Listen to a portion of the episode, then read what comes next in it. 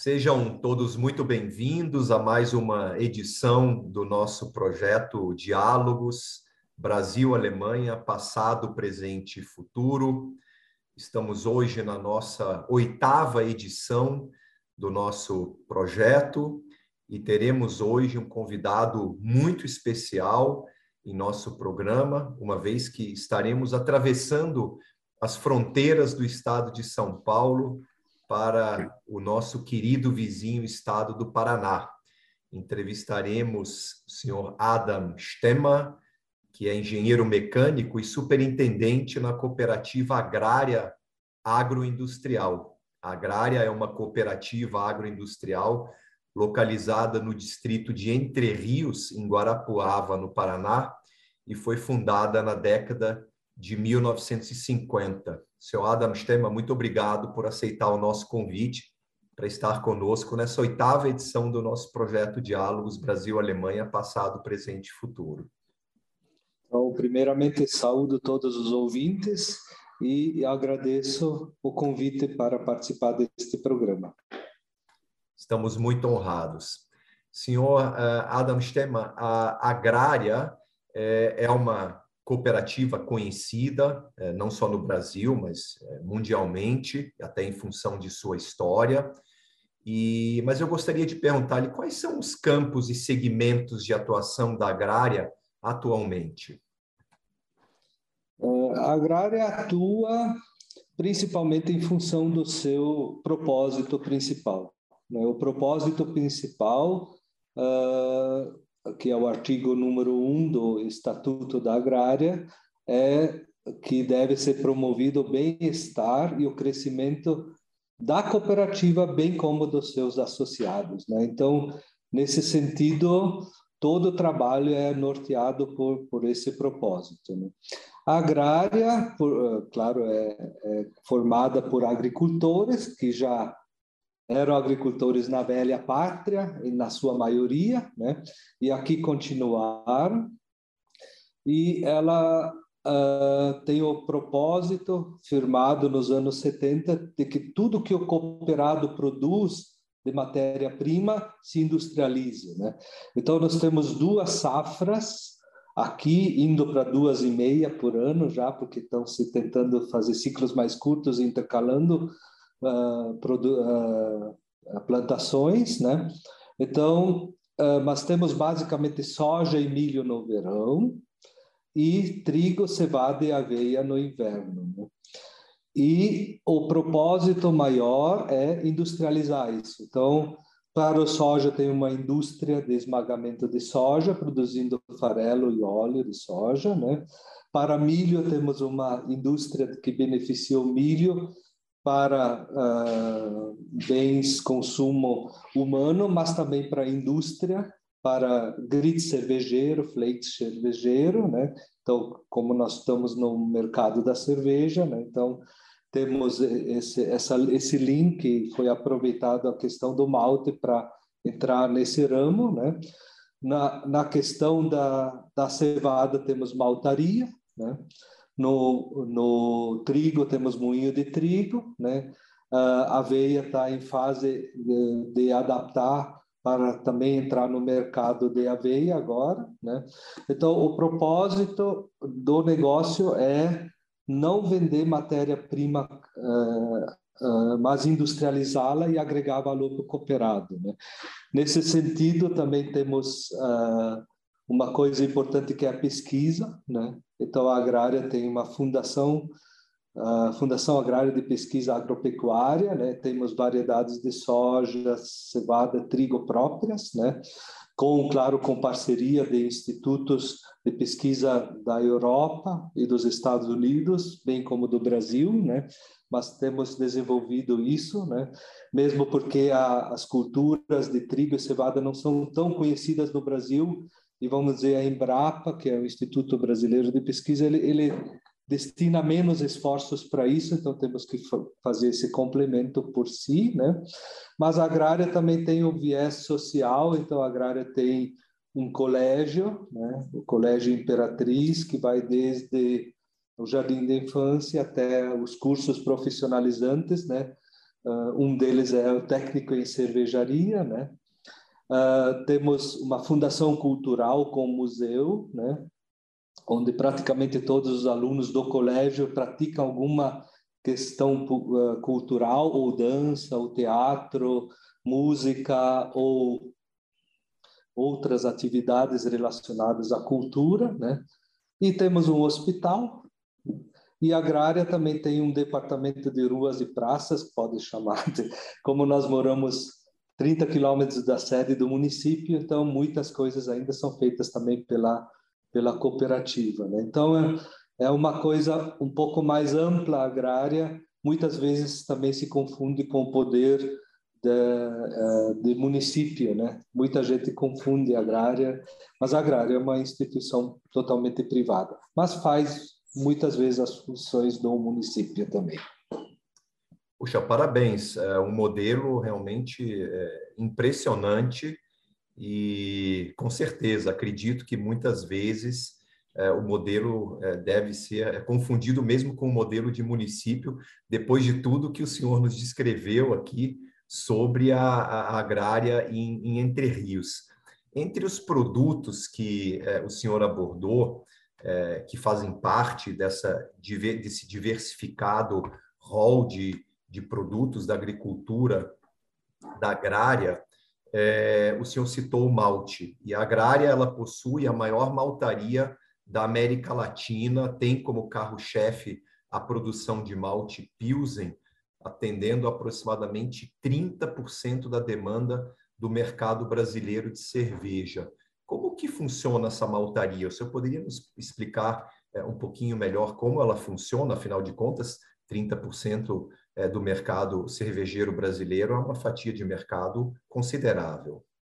Sim, é, é um projeto que iniciou nos anos 70, né? porque se tinha praticamente só a cultura do trigo na região, e em busca de diversificação de outras culturas, Veio a cevada, claro, soja também na, veio bem nos anos 70, e, mas a cevada sempre foi um sonho, vamos dizer assim, porque começou a ser produzida nos anos 70, aqui começo dos anos 70. Ela iria, ia sempre para São Paulo, tinha uma maltaria em Jaguaré, São Paulo, da Antártica, era industrializada lá, e com isso se viu um potencial, né?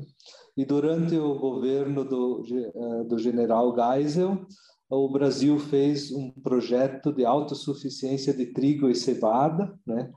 E nesse sentido nasceram duas maltarias no Brasil, a maltaria da Brama em Porto Alegre e a Agromalte SA na época, que era 50% agrária e 50% antártica e essa maltaria foi criada em 1977 e começou a produzir malte já em 1981 e em 1986 por conta do plano cruzado e do congelamento de preços a agrária e a, Ambe, e a Antártica não chegaram a um termo comum aos preços, né? E a Antártica deu a opção de compra para a agrária da maltaria e a maltaria agrária adquiriu essa maltaria. Na época, ela era bem menor que hoje, né? era um, um sétimo do tamanho de, que é hoje, né? e a partir dali, tanto a cultura, a pesquisa de cevada e a produção foi aumentando em vários momentos, foram cinco aumentos de, de, da capacidade de produção, né? E no meio tempo, claro, se criou a Ambev, veio a Heineken para o Brasil, que hoje dominam o grande parte do mercado brasileiro, né? E foram feitos contratos de longo prazo com ambas, né? E esse possibilitou essa ampliação uh, da, da, da produção. Por outro lado, a, tanto a Heineken, a Ambev, bem como os outros, nos veem como parceiros confiáveis, uh, somos de, uh, de, produção brasileira, que todo mundo na sustentabilidade, né? Nós temos uma cadeia bem sustentável, né? Porque nós vamos pesquisa, assistência técnica, cooperado, nós temos todo o controle de onde é produzido, uma rastreabilidade perfeita, né? Nós industrializamos e fornecemos na indústria, né? Então, é uma cadeia muito sustentável, que tem valor para as cervejarias, né? E agora também com o advento do carbono, já esse ano vamos lançar o malte carbono zero, né? que, uh, que também tem um valor agregado novamente, né? onde nós temos uma vantagem competitiva sobre o malte importado no Brasil. Né? É só para uma informação complementar, ainda cerca de 50% do malte no Brasil é importado, né? E com isso também iniciamos agora em janeiro as obras fisicamente já iniciadas de uma nova maltaria que vai aumentar a nossa produção em 80%. Né? Então, uh, quando a maltaria estiver pronta, o, claro, o mercado vai crescer, né? nós temos uma curva de, de consumo de cerveja crescente no Brasil, mas essa maltaria fica pronta em 2023 e ah, nessa época nós estimamos que nós vamos ter 40% do mercado brasileiro de malte daí. Que ótimo, parabéns pelo crescimento, pelo avanço. O senhor citou é, em alguns momentos já a palavra pesquisa e se olharmos para o futuro, quais são os planos da, da agrária para o futuro? Em qual segmento ela pretende investir? Quais são os projetos para os próximos anos? O senhor já falou agora que uma nova maltaria está sendo é, construída. Pretende-se ou estuda-se, pesquisa-se a possibilidade de se avançar de duas safras para duas safras e meio por ano, mas quais são os principais projetos para os próximos anos da agrária? Os projetos são sempre no sentido de verticalização, né? Então nós temos um projeto importante que é, uh, por exemplo, uh, soja não transgênica, né? Uh, isso seria um projeto grande com um grupo de compras no norte da Alemanha, né? no, situados ao redor do Porto de Braque, né? Uh, onde tem grandes uh, grandes produtores da Alemanha, como o maior produtor de, de aves da Europa, uh, de frangos da Europa, Wiesenhof, né? Uhum. entre outros, que, que seriam os clientes. Então, é um campo que estamos desenvolvendo, vamos dizer, o campo do não transgênico. Né? O outro lado ainda é verticalizar mais a questão dos maltes, né? Uh, maltes, produzir maltes tourados, maltes especiais, fazer extrato de malte, que é muito usado por uh, fábricas de bolacha, biscoitos e outros, né? Uh, es, são os dois projetos assim mais iminentes, os três projetos mais próximos de, de iniciar, né? E temos também sempre projetos para cooperados. Então, um projeto para cooperados é Hortifruti Granjeiros, também, que inici, iniciou, ainda não tem uma expressão, né? mas estamos fomentando para que o cooperado entre nesse mercado, e quando o cooperado entra nesse mercado, também exige que a agrária faça a, a primeira fase da industrialização, ou faça uma parceria com, com, com uma indústria para desenvolver o fomento no campo. Né? Então, nesse sentido, no, no, no, também já temos uma verticalização uh, com a Irex de Kulmbach, Irex GmbH. Né? Irex é uma empresa que faz uh, pré-misturas para pães e, e, uh, e, e, e outros produtos uh, baseados em farinha, né? É, essa empresa é com sede em Kulmbach e temos a Irex do Brasil através de uma joint venture agrária Irex. Né? Representamos também os maltes especiais da Weiermann de Bamberg no Brasil. Né?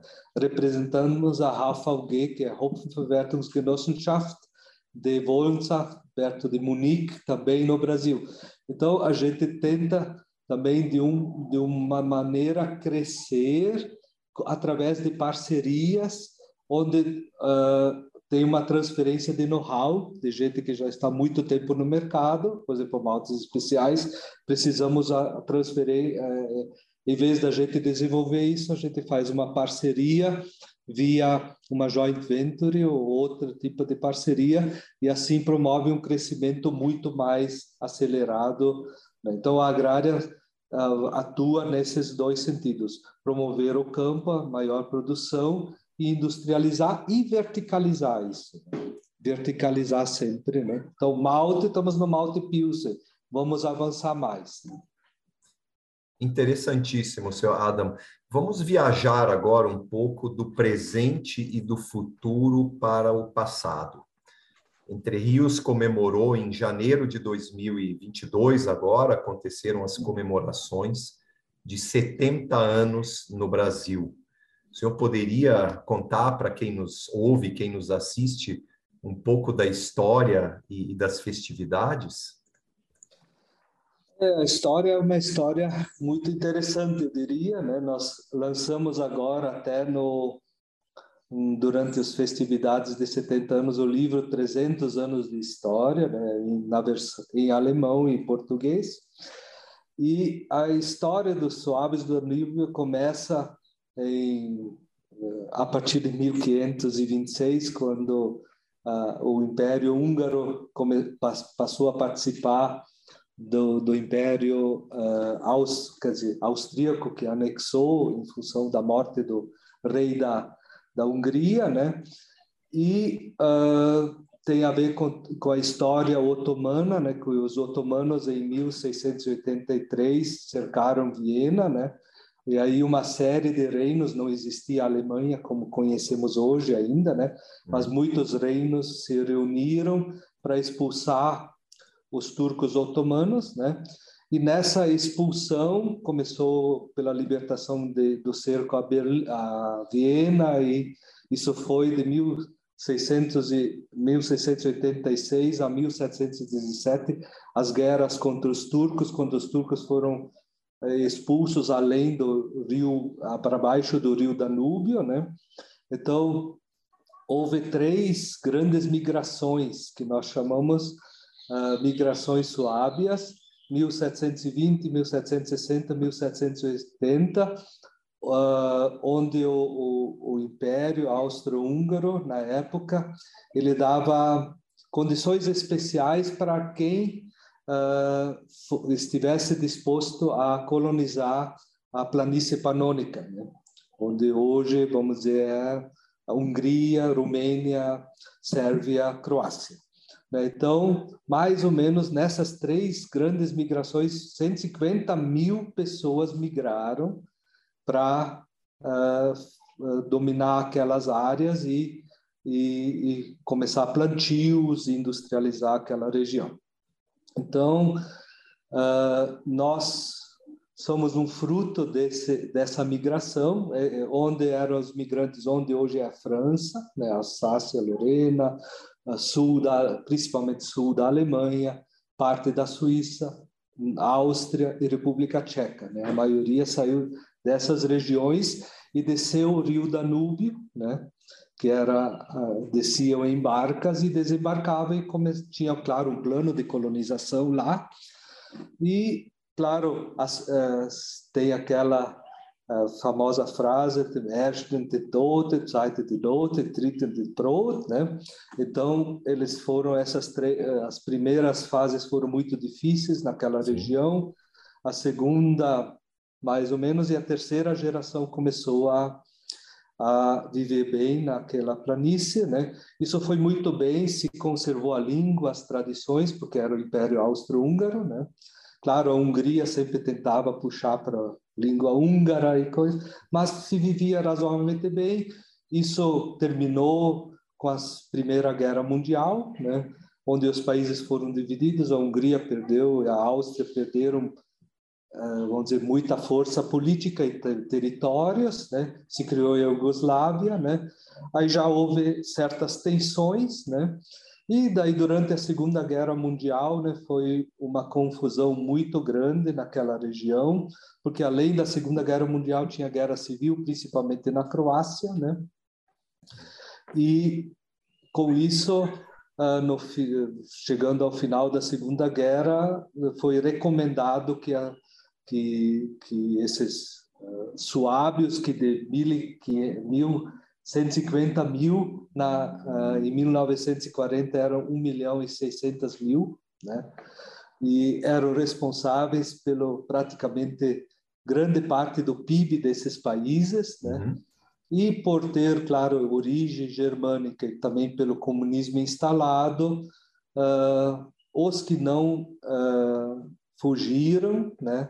Para principalmente a Áustria, os que não fugiram, grande parte foram exterminados. Né?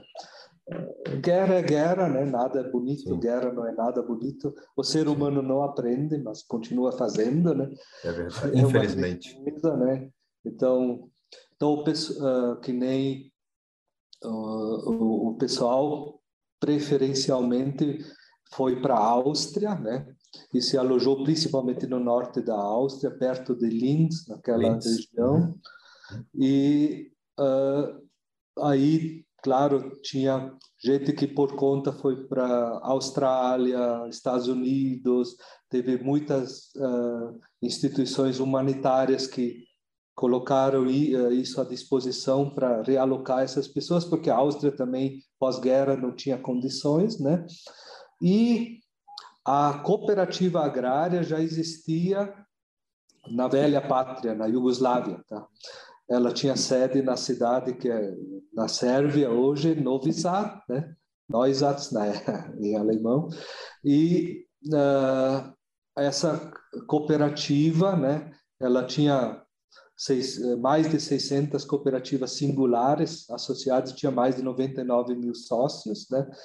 E e o, o último presidente na Croácia dessa cooperativa, ele, ele queria fundar uma nova cooperativa, quer dizer, uma nova, uh, dar uma chance para que uh, os seus conterrâneos, os seus, uh, pudessem virar agricultores novamente, né?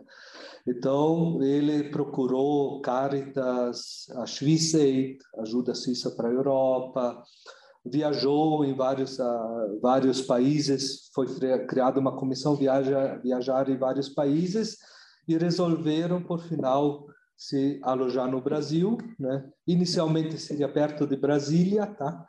Uhum. Mas por uma questão política não deu certo e fomos uh, recebidos bem no Paraná, né?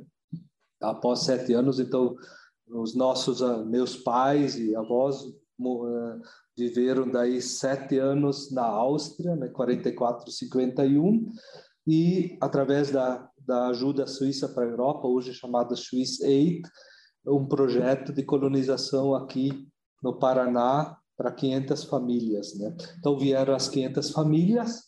O começo foi muito muito difícil, né? Porque claro, primeiro tinha menos homens de 40, 20 a 40 anos pós-guerra, né? Uhum. Dois, não se conhecia a língua. Hoje nós ainda estamos longe, né? Quem já veio para Entre Rios sabe que não é tão é longe, né? Chegar para Entre Rios. Imagina em 1951, né? Então houve uma série de dificuldades nos primeiros anos. Então houve muita gente que voltou para ou foi para São Paulo, Curitiba, ou foram para os Estados Unidos, ou voltaram para a Alemanha, principalmente para a Alemanha, porque tinha o, Wirtschaft, o Wirtschaftswunder, né, nos anos, uhum. final dos anos 50. Milagre econômico, sim. É, o milagre econômico na Europa, né, na Alemanha especificamente, e uh, eles procuravam uh, força de trabalho e as, eles ofertavam que quem saía daqui já saía com emprego, casa e tudo pronto lá, né? Então, mais, até 1967, 68, mais ou menos 50% das famílias saíram de Entre Rios novamente. Uhum, uhum. Aí, em 1900, no, na segunda metade dos anos 60, uma nova geração de, uh, que já tinha até estudado fora, especialmente o, o seu Matias Ley, né? Que ficou daí foi eleito presidente no ano de 66 e ficou como presidente até 94. ele tinha uma mentalidade de, de fixar o homem ao campo e traçou três grandes, uh, três grandes uh, projetos para isso acontecer. Então, que é a base hoje ainda da cooperativa.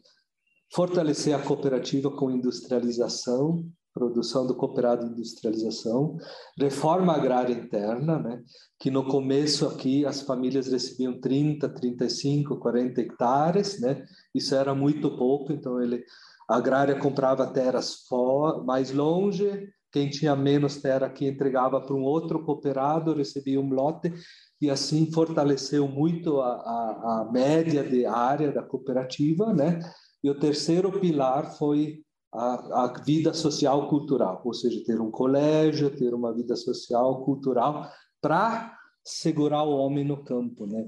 E o projeto foi muito bem sucedido, né? Então, desde lá, claro, o número de suábios vem aumentando, né? Hoje são mais de, de novos, são cooperados, temos 600, né? E, mas tem muitas famílias também de suábios que não são uh, cooperados, né? Então, Uh, isso foi assim uma tra... em curtas palavras é, eu viajei agora por mais de 300 anos que é a história dos suábios de Entre Rios. História maravilhosa, senhor Adam. Uma rápida pergunta só, até por Sim. curiosidade, nós temos hoje ainda dos pioneiros, daqueles que chegaram em Entre Rios há 70 anos, membros vivos ou todos já faleceram? Não, temos membros vivos, né? Houve um, um, uma homenagem agora no dia 5 de janeiro a eles, ainda eram eram 126, se não me engano, né? Então ainda claro, Uh, né? Tem gente com 95, 96 anos, né? então já, já tinham 20 e poucos anos quando vieram para o Brasil. Né? Claro que a maioria veio como criança, os que estão vivos ainda, que tem 72, 75, né?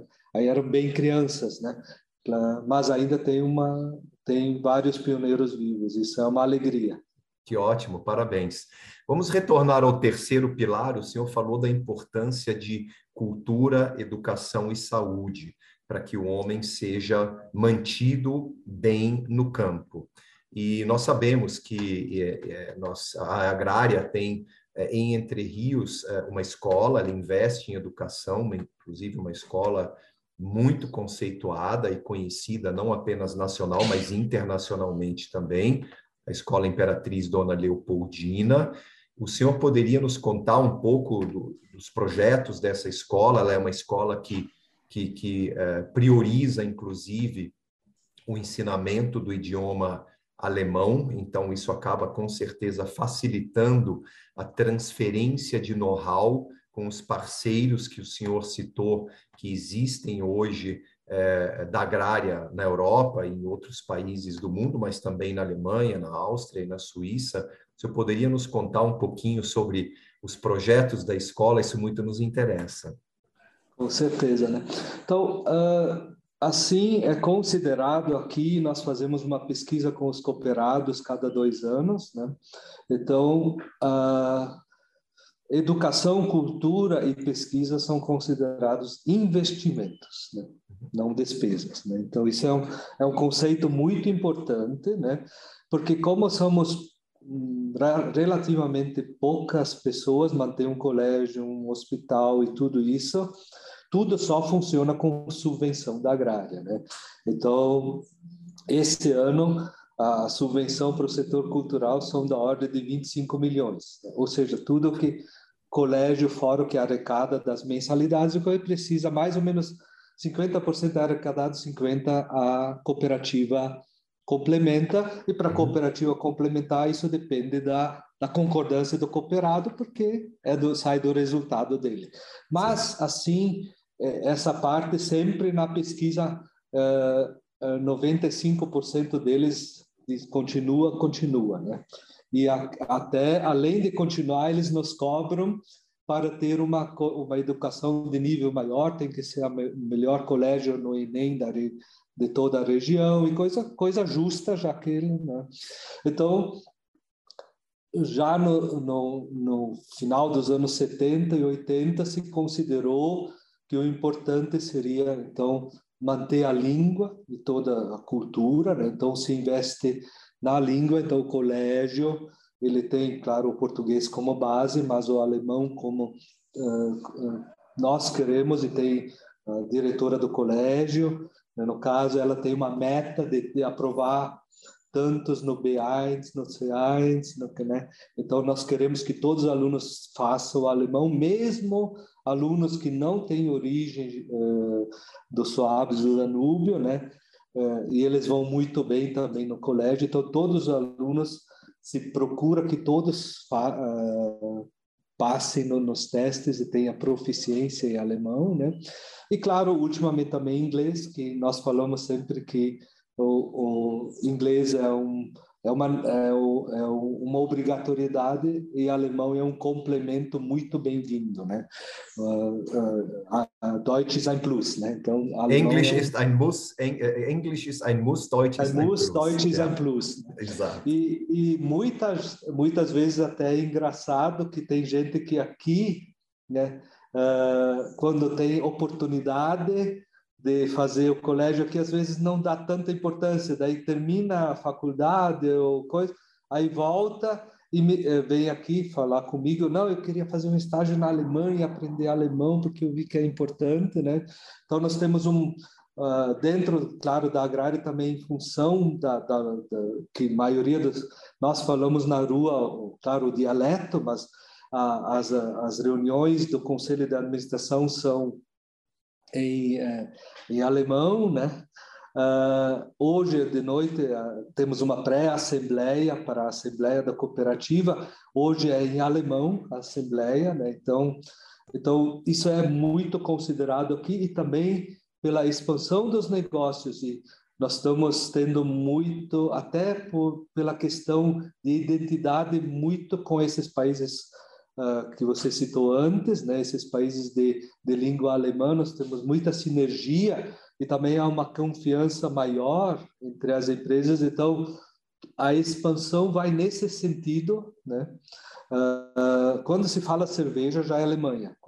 As melhores escolas para mestres cervejeiros são na Alemanha. Então, tudo leva nisso. Isso puxa a língua junto e o colégio junto, né? Então, essa é uma função muito importante, né? Na a, a missão do colégio é preservar a cultura e a língua da origem da agrária, ou seja, o alemão, né? E a cultura suave, os as músicas, as danças e coisas. Então, isso é, isso é da missão, né? então é o fundamental. Claro, nós temos o, a, o colégio tem seus cursos profissionalizantes, começa no jardim da infância, já em alemão, né? Tem duas professoras, alemão e português, em cada sala para hum. não sou pedagogo, então não vou entrar nas, nessas questões, né? Mas uh, sempre desde até o, o, o segundo grau, tudo, é sempre dividido entre alemão e português. E tem cursos profissionalizantes de agropecuária, né, de, de, de química, de administração, gestão, né?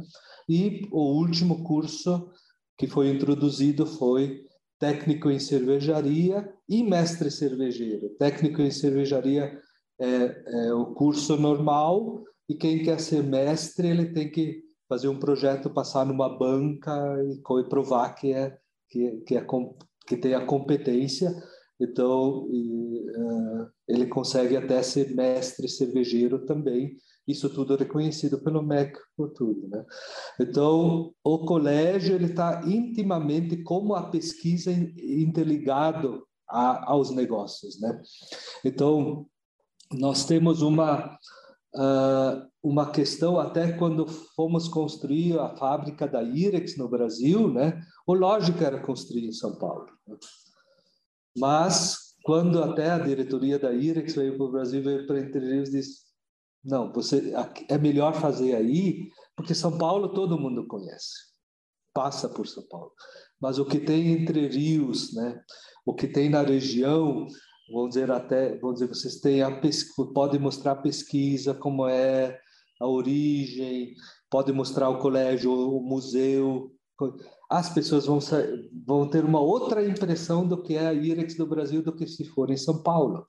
Isso é, isso é muito importante para o negócio da agrária, isso, poder mostrar um colégio, um, uma fundação de pesquisa, um museu, né? Um, um hospital, não importa se isso chama os mais insensíveis, como a uma Ambev, que é mais insensível para essas coisas, mas é, é sensível.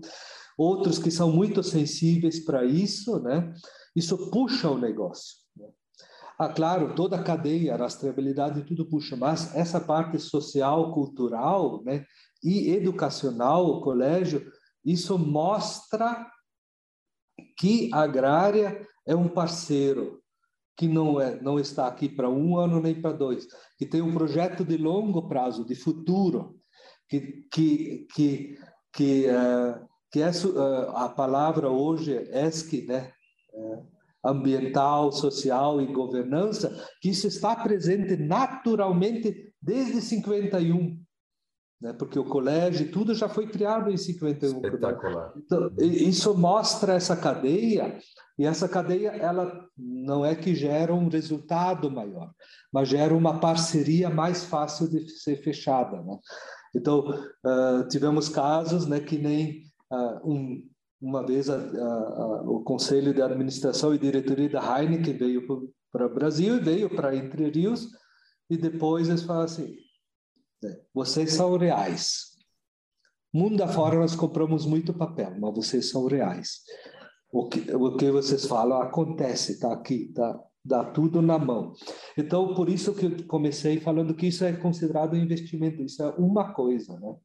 E nossa preocupação atual, provavelmente a diretora Josiane já falou com o senhor, é muito a questão como formar professores de alemão, como trazer professores, como manter isso em alto nível, não só em alto nível, como crescer, né?